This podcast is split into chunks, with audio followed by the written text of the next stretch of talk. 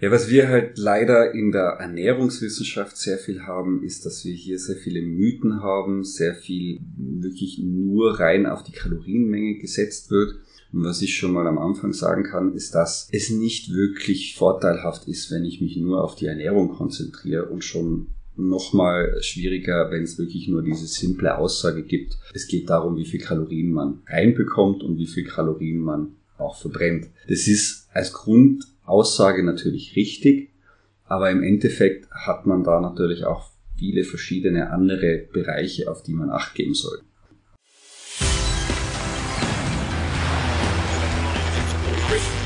Gut zu wissen, der Erklärpodcast der Tiroler Tageszeitung. Hallo und herzlich willkommen zu einer neuen Folge unseres Gut zu wissen Podcasts. Heute wieder mit mir Renate Bergdold. Ich bin heute beim Sportwissenschaftler Mario Unterwurzacher zu Gast, der mir verrät, wie wir effektiv an unserer Figur arbeiten können.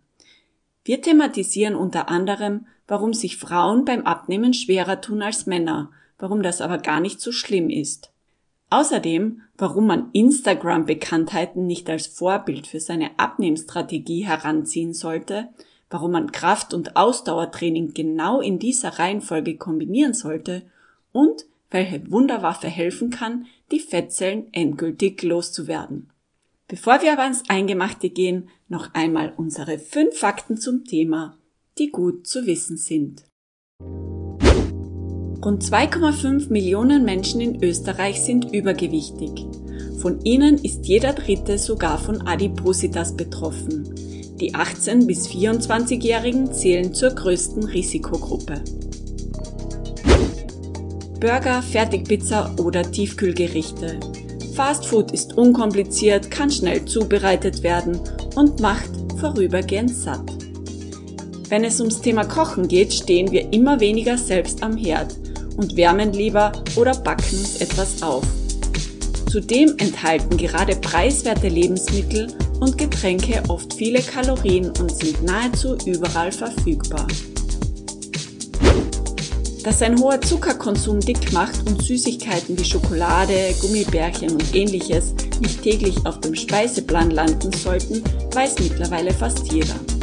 Problematisch wird es aber, wenn es um versteckten und zugesetzten Zucker geht.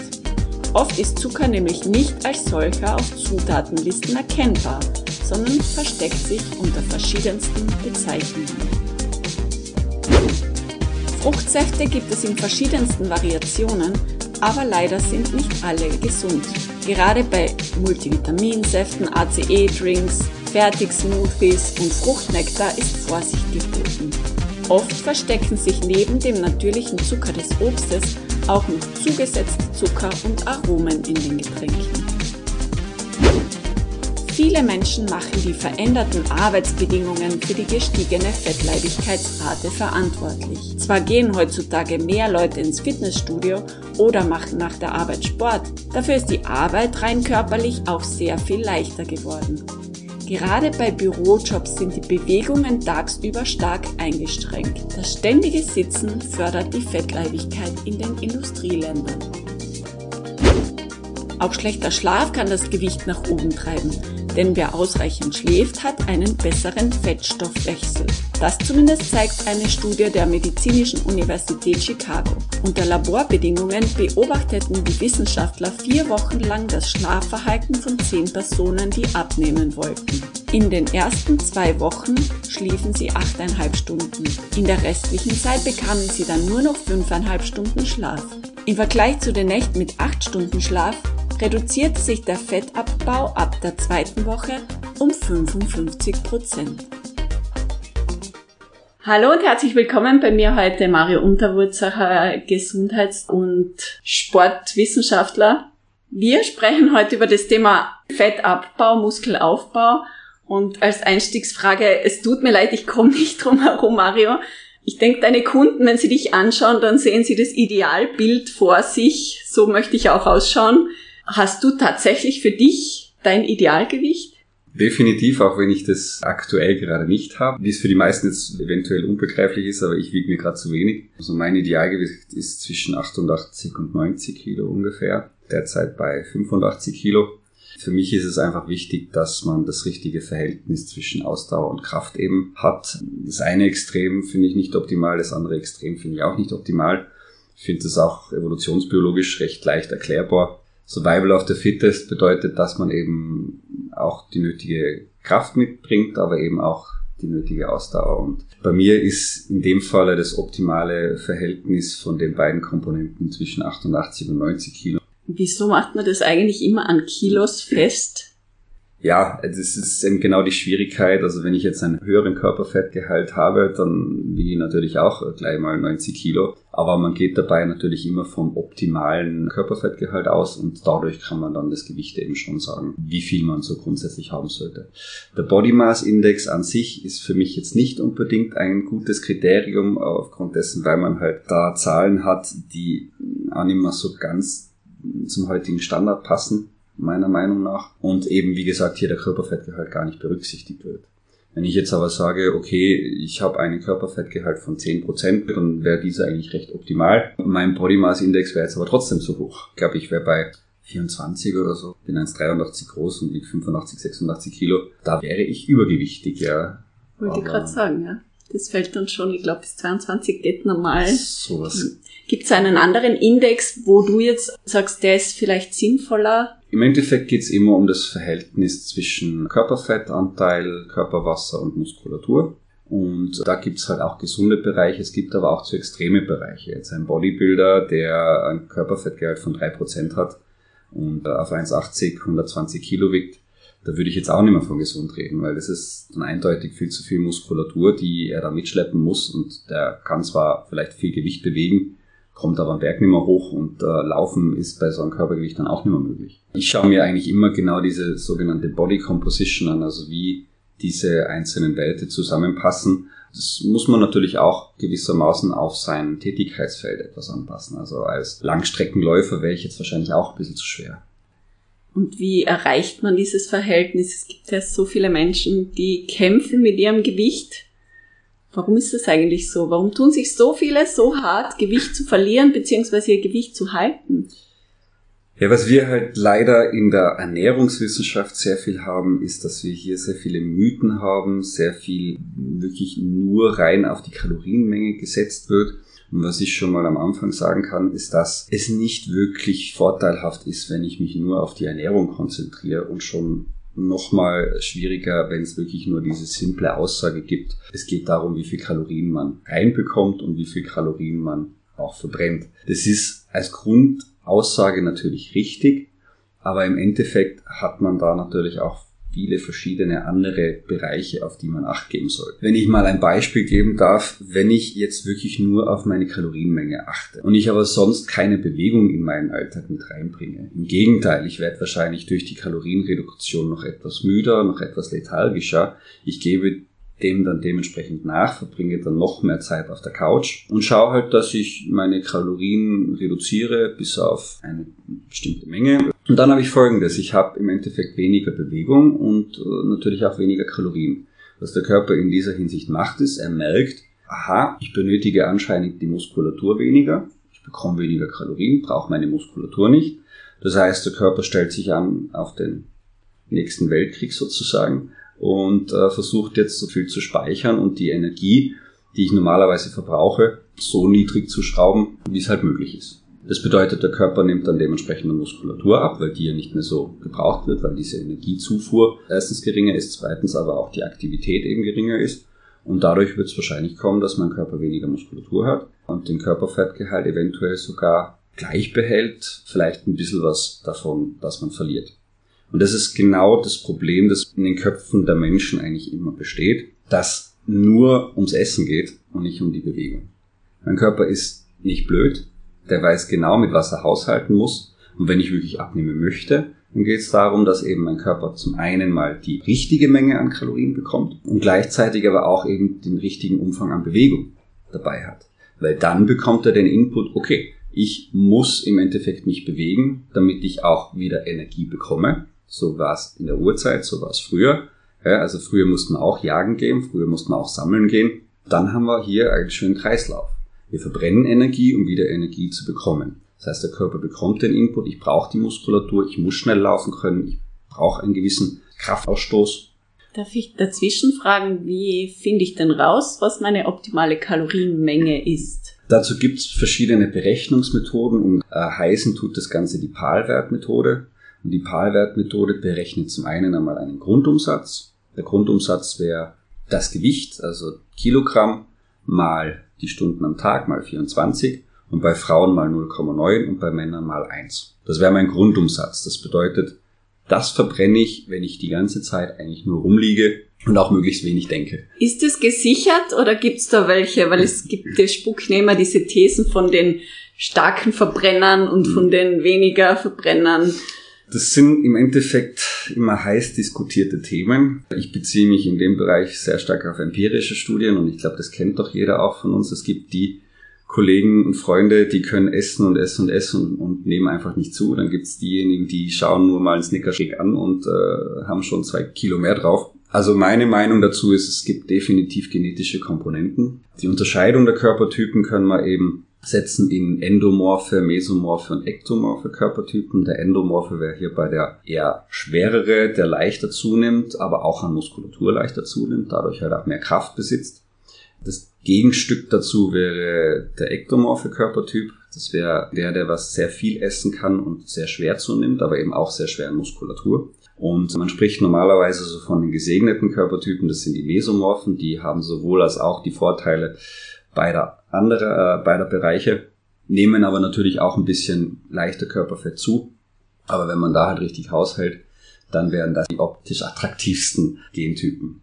Aber rein am Grundumsatz hängt es sicher nicht auf. Nee, also es geht auch noch zusätzlich um den Tagesumsatz. Und man kann natürlich dazu sagen, das ist nur mal eine Faustregel und eine Überschlagsformel, um zu sagen, okay, ungefähr so eine Kalorienmenge wirst du jetzt unter Tag verbrauchen. Das heißt, ich war davor beim Grundumsatz, wie man den berechnet, und dann hat man eben zusätzlich noch bestimmte Richtwerte in dieser PAL-Wertmethode, wo man bestimmen kann, wie anstrengend ist die Arbeit, wie anstrengend ist die Freizeit, und dann packt man den Schlaf noch dazu, und dann bekommt man daraus einen Multiplikator und hat dann das Endergebnis. Mein Rat wäre wirklich, sich einfach mal anzuschauen, wo nehme ich zu, wo nehme ich ab, und auch grundsätzlich schon mal ein Tipp bezüglich der Ernährung. Das erste, was ich meinen Kunden immer dazu sage, ist, mal diese ganzen verarbeiteten Lebensmittel wegzulassen. Auch diesen Industriezucker wegzulassen.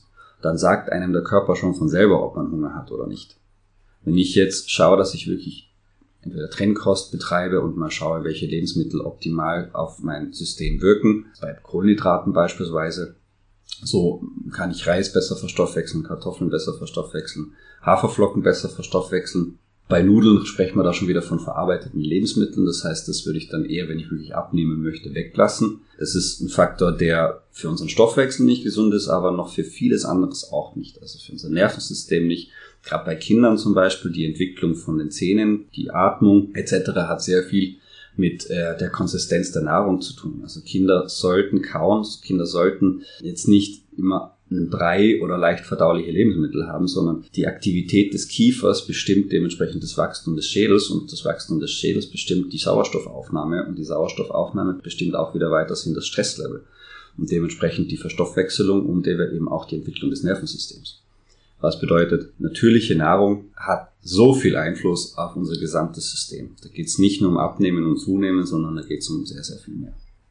Es ist halt relativ schwer. Also ich könnte mir vorstellen, auch deine Kunden steigen spätestens dann aus, wenn du sagst, ja, das solltest du schon weglassen und das wäre besser wegzulassen und das halt auch. Und dann hat man so eine lange Liste von Nahrungsmitteln, die man halt gewohnt ist. Wie schafft man denn das umzusetzen auf Dauer? Man kann ja nicht nur gesund leben, sag ich jetzt mal. Also so wie ich das die meiste Zeit handhabe, ich setze mir schon ein paar Monate, wo ich wirklich strikt mit mir selber bin und den Rest der Zeit, was meistens Herbst und Winter eigentlich ist, da gönne ich mir auch mal irgendwo eine Pizza oder ein Kebab oder ein Burger oder sowas. Da ist jetzt auch definitiv nichts Falsches dran. Weil wie ich am Anfang schon gesagt habe, es geht natürlich auch um die Menge an Energie, die ich verbrenne. Das heißt, wenn ich mich regelmäßig bewege und regelmäßig Sport mache, dann ist es auch mal egal, wenn ich eine Kalorie reinbekomme, die jetzt vielleicht nicht unbedingt optimal natürlich ist, sondern halt vielleicht auch wirklich mal verarbeitet ist. Nur es geht halt auch darum, wie extrem betreibe ich halt dieses ganze Junkfood essen. Was passiert denn eigentlich im Körper bei der Fettverbrennung und wie kommt es dazu, dass, dass eben diese Verstoffwechselung nicht bei jedem immer gleich ist? Eben, da haben wir jetzt eben diese zwei Herangehensweisen. Da könnte man jetzt schon ein bisschen in die Praxis übergehen. Ich habe auch am Anfang gesagt, dass immer ein gesundes Verhältnis zwischen Ausdauer und Kraft bestehen muss. Ich muss mich auf beide Bereiche konzentrieren. Ich muss ein Ausdauertraining machen und ich muss ein Krafttraining machen. Ich sage immer, damit eine Muskelzelle gut Nährstoffe verbrennt, braucht es zwei Faktoren. Und das kann man sich so vorstellen wie ein Brennofen. Ein Brennofen muss zum einen groß sein, damit viel Holz reinpasst. Er muss aber auch relativ heiß brennen, damit das Holz auch verbrennen kann. Und genau das sind diese zwei Faktoren bezüglich Ausdauer und Krafttraining. Ein Krafttraining mache ich, damit mein Ofenbild größer wird. Damit da sozusagen mehr Holz drin Platz hat, mehr Energie, also mehr Kohlenhydrate, mehr Fette etc. Ein Ausdauertraining brauche ich, damit eben genau dieser Ofen ein bisschen heißer brennt. Und damit der heißer brennt, geht es jetzt, wenn ich, wenn ich das jetzt etwas spezifischer formulieren darf, genau um die Mitochondrialaktivität. Und unsere Mitochondrien sind in unserer Zelle drin die Kraftwerke. Die produzieren Energie aus dem, was wir gegessen haben. Das heißt, es ist ein kataboler Prozess. Hier bauen wir Energie ab und setzen es dann dementsprechend in Energie um. Wenn wir jetzt also viele Mitochondrien und effiziente Mitochondrien in unserer Muskelzelle haben, dann verbrennen wir automatisch mehr Energie, auch in Ruhe, was auch für unser Gemüt natürlich positiv ist. Also wir sind energiereicher über den Tag verteilt, wir können eben dementsprechend besser die Energie, die wir aufnehmen, verstoffwechseln. Wir sind auch kognitiv fitter sowie körperlich fitter. Wenn wir also ein richtiges Ausdauertraining gestalten, was jetzt, wenn wir spezifisch vom Abnehmen sprechen, von meiner persönlichen Meinung aus hier immer im aeroben Bereich passieren sollte. Das heißt, dass unser Körper immer mit Sauerstoff arbeitet. Unsere Mitochondrien, also unsere Kraftwerke, brauchen Sauerstoff, um letztendlich Energie zu produzieren. Wenn wir aerob arbeiten, also das wäre eine bestimmte Pulsgrenze, die man sich ausrechnen lassen kann, dann werden wirklich unsere Mitochondrien trainiert. Und was wir zusätzlich für positive Aspekte haben, wenn wir ein aerobes Ausdauertraining machen, ist unser Blut wird dünner, unsere Erythrozyten werden besser, also unsere roten Blutkörperchen werden mehr, steigt im Verhältnis ein Drittel, zwei Drittel rote Blutkörperchen zum Blutplasma. Das heißt, wir können leichter Sauerstoff in die Zelle transportieren und unsere Zelle kann dadurch leichter Energie produzieren. Das Blutplasma, welches zu zwei Drittel mehr wird, das transportiert die Nährstoffe. Das bedeutet, es können auch leichter Nährstoffe wie eben Aminosäuren, Zucker und Fette zur Zelle hintransportiert werden, damit der Körper eben auch leichter Energie daraus produzieren kann. Dann wird unser Gefäßsystem eben auch elastischer, das heißt, das Blut wird besser verteilt. Wir haben auch eine verbesserte Kapillarisierung, das heißt, die Nährstoffe können besser verteilt um den Muskel quasi transportiert werden. Und dann haben wir auch noch einen Faktor, dass eben unsere roten Blutkörperchen, die für die Sauerstoffzufuhr verantwortlich sind, auch leichter flexibler werden. Das heißt, sie können leichter Engstellen passieren und dadurch eben das Bedarfsorgan auch leichter versorgen. Und das sind alles positive Effekte, die sich nicht nur während des Ausdauertrainings abspielen, sondern davon profitieren wir über den ganzen Tag. Alles, was wir gegessen haben, wird in der Zelle viel leichter aufgenommen und dadurch auch viel mehr Energie produziert. Wir sind eben im Denken besser, sowie aber auch in unserer körperlichen Leistung besser.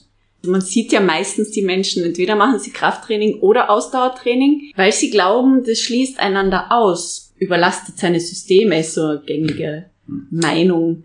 Gerade wenn wir im Aerom-Bereich uns bewegen beim Ausdauertraining, dann ist es sogar eher ein rehabilitatives Training, also ein Regenerationstraining vom Krafttraining. Zusätzlich hat es auch Vorteile für jemanden, der sehr stark den Fokus aufs Krafttraining hat, etwas aerobe Ausdauer zu trainieren. Weil wie eben schon gesagt, beim Krafttraining benötige ich ja auch viel Nährstoffe, die in meine Muskelzelle hineintransportiert werden. Also viel Regenerationsmaßnahmen, viel Transport der einzelnen Nährstoffe. Vaskularität ist ein Riesenthema für Kraftsportler. Es soll sehr viel Blut zum Muskel hin transportiert werden. Und durch dieses aerobe Ausdauertraining kann ich eben diesen Transport eben auch noch verbessern und dadurch mein Muskelwachstum positiv stimulieren. Welche Fehler kann man dabei machen? Also bei Kraft- und Ausdauertraining, wenn man das kombiniert? Zum einen ist mal die Reihenfolge wichtig. Auch wenn ich motivierter Ausdauersportler bin, ist die Kombination von Kraft-Ausdauer immer eben genau in dieser Reihenfolge zu wählen. Ich mache zuerst das Krafttraining und gehe dann zum Ausdauertraining. Was nämlich passiert, wenn ich zuerst Ausdauer trainieren würde, dann würde mein Körper in diesem Zeitraum, sagen wir mal in dieser ersten Stunde Ausdauertraining, die Kohlenhydrate verwerten. Weil Kohlenhydrate ist eine schnelle Energie. Fette brauchen hier ein bisschen länger und sind ein bisschen komplexer zu verstoffwechseln. Das würde bedeuten, dass ich in dieser Stunde Ausdauertraining meine gesamten Reserven, die ich eigentlich fürs Krafttraining benötigen würde, weil ein Krafttraining ist immer anaerob, ich kann während eines Krafttrainings nicht wirklich Fett verbrennen. Danach ist eine andere Thematik. Also Nachbrenneffekt für Regeneration etc. Also nach dem Krafttraining fange ich schon wieder an, Fett zu verbrennen. Aber währenddessen benötigt mein Körper Kohlenhydrate, natürlich auch Kreatinphosphat, aber das ist ein anderes Thema aber die Kohlenhydrate sind essentiell für ein Krafttraining. Jetzt ist es im Endeffekt natürlich hundertmal besser, dass ich zuerst das Krafttraining mache, weil ich innerhalb von einer Dreiviertelstunde Krafttraining meine ganzen Glykogenspeicher in meiner Muskulatur leeren kann. Das bedeutet, mein Körper hat keine Kohlenhydrate dann nach mehr zur Verfügung.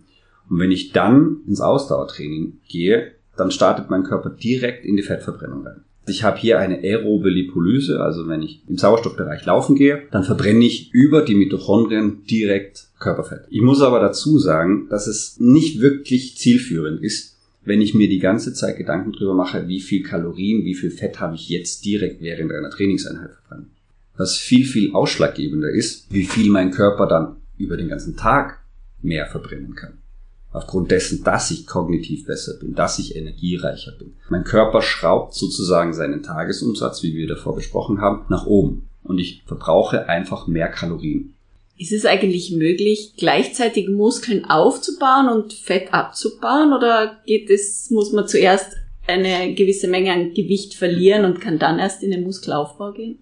Wenn ich eine Kalorienreduktion mache, also eine Kalorienmenge zu mir nehme, die unterhalb meines Tagesbedarfs ist. Dann versucht mein Körper natürlich Energie aus sich selber zu nehmen und die dann zu verbrennen, um quasi wieder Energie zu produzieren. Das funktioniert leider nicht so, dass wir unseren Körper nur darauf drillen können, dass er nur unsere Fettzellen angreift, sondern er wird auch was vom Muskel nehmen. Wenn ich aber eben meinen Muskel trotzdem belaste, regelmäßig aktiviere, dann ist für den Körper klar, dass eigentlich die Muskulatur erhalten bleiben muss damit ich trotzdem noch schnell genug bin, um zu jagen, um zu sammeln etc., wie wir eben davor besprochen haben. Und dadurch kann ich es relativ gut schaffen, einen Muskelerhalt zu haben, beziehungsweise relativ wenig an Muskulatur zu verlieren. Dass ich jetzt wirklich Muskulatur aufbauen kann und Fett gleichzeitig verbrennen kann, ist schwierig. Also um anabol zu werden, braucht es eigentlich immer erhöhte Kalorienzufuhr, also mehr Kalorien, als wie mein Tagesbedarf eigentlich ist. Was aber eine Fehlannahme ist, ist, dass ich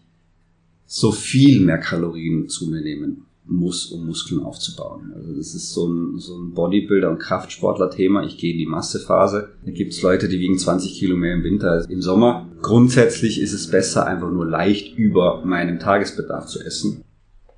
Warum ist es eigentlich so, dass Frauen sich, würde ich jetzt behaupten, schwerer tun beim Abnehmen als Männer? Zum einen, weil Frauen etwas weniger Muskulatur besitzen. Wie gesagt, unsere Muskulatur ist halt der Brennofen. Und zusätzlich ist es auch so, dass eine gesunde Frau auch immer ein bisschen mehr Körperfett haben muss als ein Mann. Das Ganze, was wir hier auf Instagram sehen, diese ganzen Fitnessmodels und so weiter und so fort, da muss man eines bedenken. Viele von denen sind auch per se gar nicht mehr so weiblich.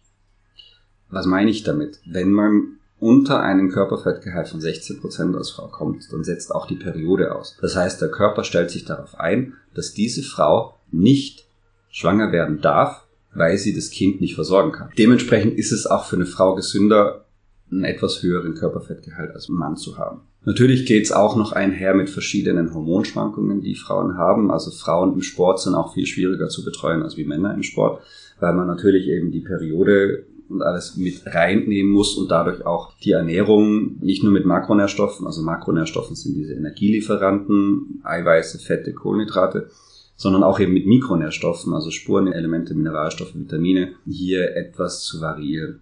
Deswegen ist halt der gesamte Metabolismus etwas komplexer. Wo ich beruhigen kann, ist, jeder kann abnehmen. Man muss halt einfach nur den richtigen Weg für sich selber finden. Und das ist halt natürlich oftmals die Schwierigkeit. Was ich in dem Bereich empfehlen kann, ist, dass man eben mal einzeln ausprobieren muss, welche Arten von Nährstoffen sind für mich gut verträglich und da meine ich, wenn ich Reis esse, dann esse ich wirklich mal nur den Reis und schau, was passiert. Wenn ich Kartoffeln esse, esse ich nur die Kartoffeln und schau, was passiert. Also kein, keine Kartoffeln in Sahnesoße, keine Kartoffeln mit Käse oder sonst irgendwas, sondern wirklich nur rein die Ich muss dann aber nicht eine Woche lang Kartoffeln essen, um das rauszufinden, oder wie ah, kann ich mir das vorstellen? Also nur Kartoffeln essen definitiv nicht, aber mal wirklich an einem Nachmittag oder so mal wirklich nur Kartoffeln essen, ja, das wäre der Optimalfall und dann schauen, wie es meinem Körper eigentlich auch geht. Natürlich muss man dazu sagen, gewisse Anpassungsprozesse muss man dem Körper auch geben, also eine gewisse Zeit, damit er sich dran gewöhnen kann. Wenn ich die ganze Zeit nur verarbeitete Nahrung zu mir genommen habe und dann mal äh, Haferflocken esse, dann werde ich es wahrscheinlich merken, beziehungsweise mein Darm wird es merken, dass da mal was anders ist. Das heißt, grundsätzlich mal anfangen und diese unverarbeiteten Lebensmittel konsumieren und erst dann nach zwei, drei Wochen schauen, okay, worauf reagiere ich denn eigentlich am besten. Eine Sache würde ich noch gern dazu sagen bezüglich Abnehmen und eben der Ernährung. Es gibt eigentlich nur eine Methode, wo mein Körper wirklich auch Fettzellen verwertet. Also nicht nur das Fett in den Zellen verwertet, sondern die Fettzelle als Ganzes eliminiert und beseitigt. Auch Gewebe, also auch Haut. Das heißt, wenn ich abnehme und ich habe halt dann noch Hautfalten, sowas gerade für schwer Übergewichtige, ist es vielleicht ein wichtiges Thema und das wäre eben Fasten. Fasten ist ein Prozess, wo eine Autophagie stattfindet. Also das bedeutet, eine Zelle wird auch mit verwertet, unter anderem Hautzellen, Fettzellen, wo man lange geglaubt hat, dass das nicht funktioniert. Man hat immer gesagt, okay, die Fettzellen, die man sich geschaffen hat, die hat man fürs Leben. Das ist auch oft dann das die Schwierigkeit, warum so ein Jojo-Effekt wieder passiert. Bedeutet, die Fettzelle ist leer und sendet immer wieder ein Signal ans Gehirn, ich würde gern wieder gefüllt werden. Und deswegen haben wir den Heißhunger und deswegen haben wir auch viele Menschen, die zwar mal gut abgenommen haben, aber dann wieder zunehmen. Wenn ich also langfristig effizient abnehmen möchte, äh, ohne dass ich eben diese Heißhungerattacken und diese äh, Botschaft der Fettzelle wieder gefüllt werden zu wollen haben möchte, muss ich mit entweder intermittierenden Fasten arbeiten oder eben wirklich mal professionell bei einem Gesundheitsberater eine, ein Fastenprogramm durchziehen dann passiert es wirklich, dass diese Fettzelle auch verbraucht wird und gänzlich beseitigt wird. Wie lange dauert es, bis das dann passiert ist? Ja, das ist wieder genetisch abhängig, also da gibt es schon Unterschiede, das wird man dann eh selber merken, aber grundsätzlich ist es allgemein eine Empfehlung, wenn ich jetzt nicht unbedingt in der Aufbauphase bin und zunehmen möchte, dass ich entweder ein intermittierendes Fasten von 8-16 mache oder 9-15 oder 10-14. Die Unterschiede sind die, ein Autonomalverbraucher sollte 8,16 machen, ein Ausdauersportler sollte 9,15 machen und ein Kraftsportler sollte 10,14 machen. Da geht es im Endeffekt um die Stoffwechselung, wie gut der Metabolismus funktioniert, wie schnell eine Mahlzeit verbraucht ist. Da sind halt einfach Kraftsportler die schnellsten. Wir gehen ja mit riesen Schritten auf den Sommer zu. Viele Leute werden dann natürlich auch mit Werbung konfrontiert, von, sei es von Fitnessstudios, von Nahrungsergänzungsmittelfirmen. So nimmt man am schnellsten ab. Und viele fallen auf das hinein, unter Anführungszeichen. Oder gibt es denn tatsächlich eine Strategie, wie man schnell abnehmen kann? Wie sinnvoll ist das? Natürlich muss man immer bedenken, Fitness und Gesundheit ist auch ein Business geworden. Das bedeutet, da sind viele Unternehmen aufgesprungen, die gerne damit Geld verdienen und gern mit falschen Hoffnungen natürlich Leute anlocken. 20 Kilo in zwei Wochen ist schon mal etwas, wenn man sowas liest, dann sollte man sich definitiv Gedanken machen, das wird nicht stimmen. Ja, also der Körper braucht seine Zeit, um wirklich zu verbrennen, um wirklich auch wieder energiereicher zu werden, leichter Energie verbrauchen zu können und von nichts kommt nichts. Sonst würde jeder Profisportler hier diese bestimmten Ernährungskonzepte nutzen. Ich kann als Trainer für Leistungssportler sagen, das macht kein einziger. Es geht natürlich um, um die eigene Zielsetzung. Vielleicht noch dazu kurz äh, Frauen, die Angst haben, dass die Muskulatur zu viel wird, wenn sie viel Krafttraining machen.